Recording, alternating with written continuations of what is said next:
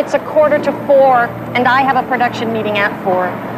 I plan to take you for a ride in Central Park in a horse and carriage. Harry, I'd love to, but I have work to do. Okay, we'll walk back to your office with you.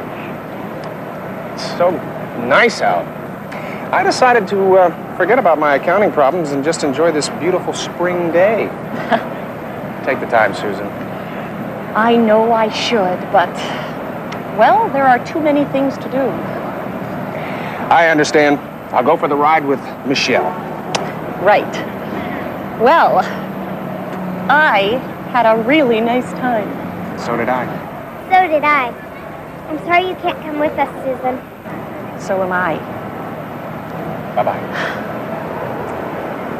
Harry, Michelle. Can you wait till I make a phone call? Sure. Come, oh.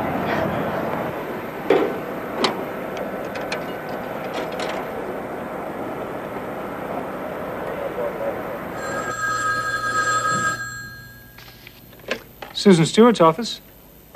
Sam, this is Susan. Hi, how was lunch? Fine. You're late.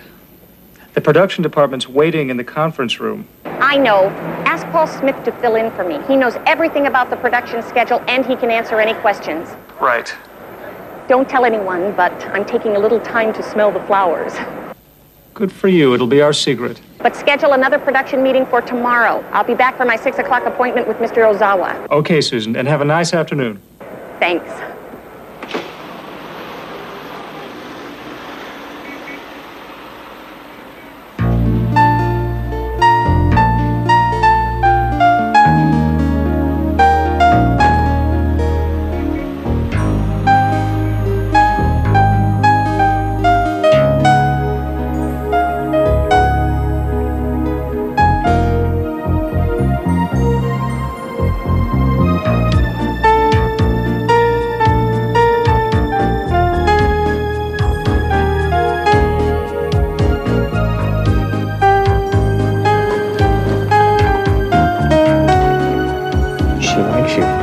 I know. I like her. How'd you do it? We had a talk. About what? Life. And what'd you decide? That's a secret between us women.